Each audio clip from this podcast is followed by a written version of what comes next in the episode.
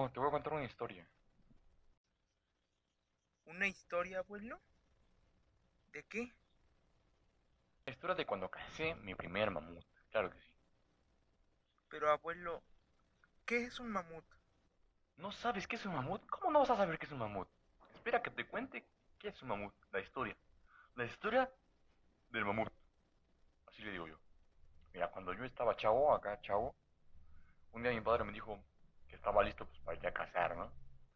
Y me llevó acá con los demás cazadores para conseguir alimento. Era mi primera vez en, en que yo ayudaba a cazar algo, porque pues me la pasaba ahí recolectando y pues ayudando ahí a prenderle fuego, cosas así, ¿no? Y este... Y también hacer armas acá, armas chidas.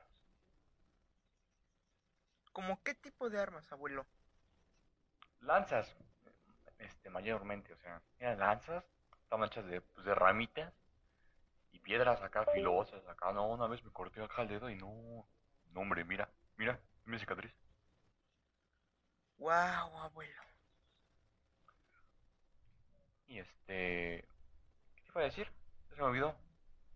Ah, sí, y estaban amarradas así de como de hilo de planta, ¿no? Hilo, fibra vegetal. Bueno, sigamos, me desvío, perdón. Lo primero que teníamos que hacer era ubicar al mamut.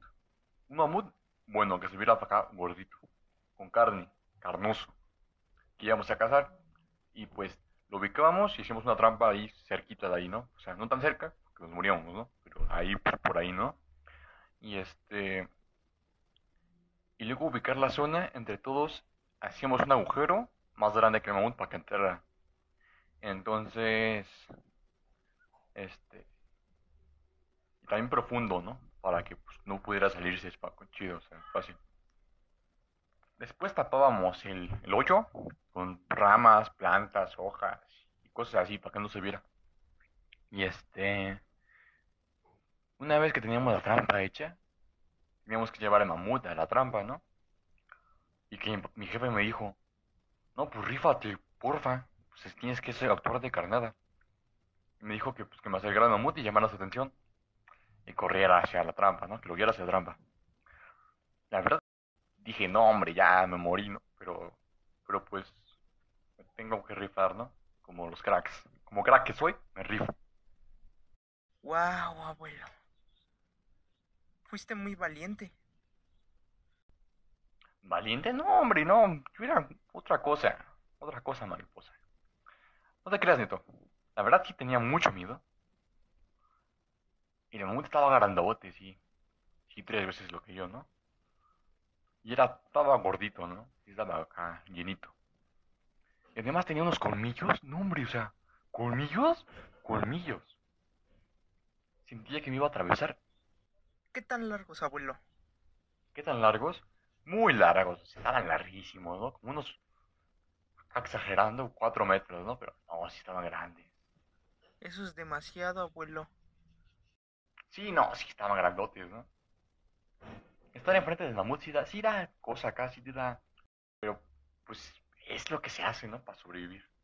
Después de que mi papá me dijera esto, tuve que llamar la atención del mamut. Y pues yo pensé, no, pues voy a agarrar una rama y voy a picar el ojo, ¿no? Pues para que lo voy a picar acá, empezar a picar para que se moleste, se enoje. Y me dijo, pues que no, porque estaba muy cerca, ¿no? Y me dijo que gritara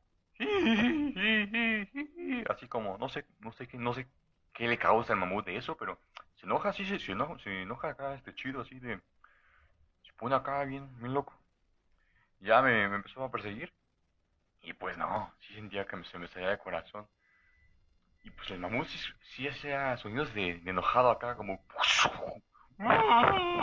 bueno no sé cómo hagan los mamuts no puedo hacerle como un mamut pero pues me entiendes no y pues ya todos me estaban diciendo, se le ganas, ¿no? Y pues ya, ¡pum! Cae, ¿no? Se cayó el mamut. Y pues dije, no, hombre, crack. Y pues sentí sensación de satisfacción. Y acá como de, pues, que lo logré, ¿no? Que no me morí en el intento. Después de sentirme así, volteé a ver el mamut. Y la verdad es que fue triste, una escena triste porque pues ver al mamut, cómo lo mataban y él indefenso sin poder hacer nada, pues, estaba triste, ¿no? pero y la sensación que tenía antes se desvaneció poco a poco. Pero pues Es que la caza no es algo divertido, es algo necesario. Eh, Es el ciclo de la vida. Necesitamos comer vida para vivir.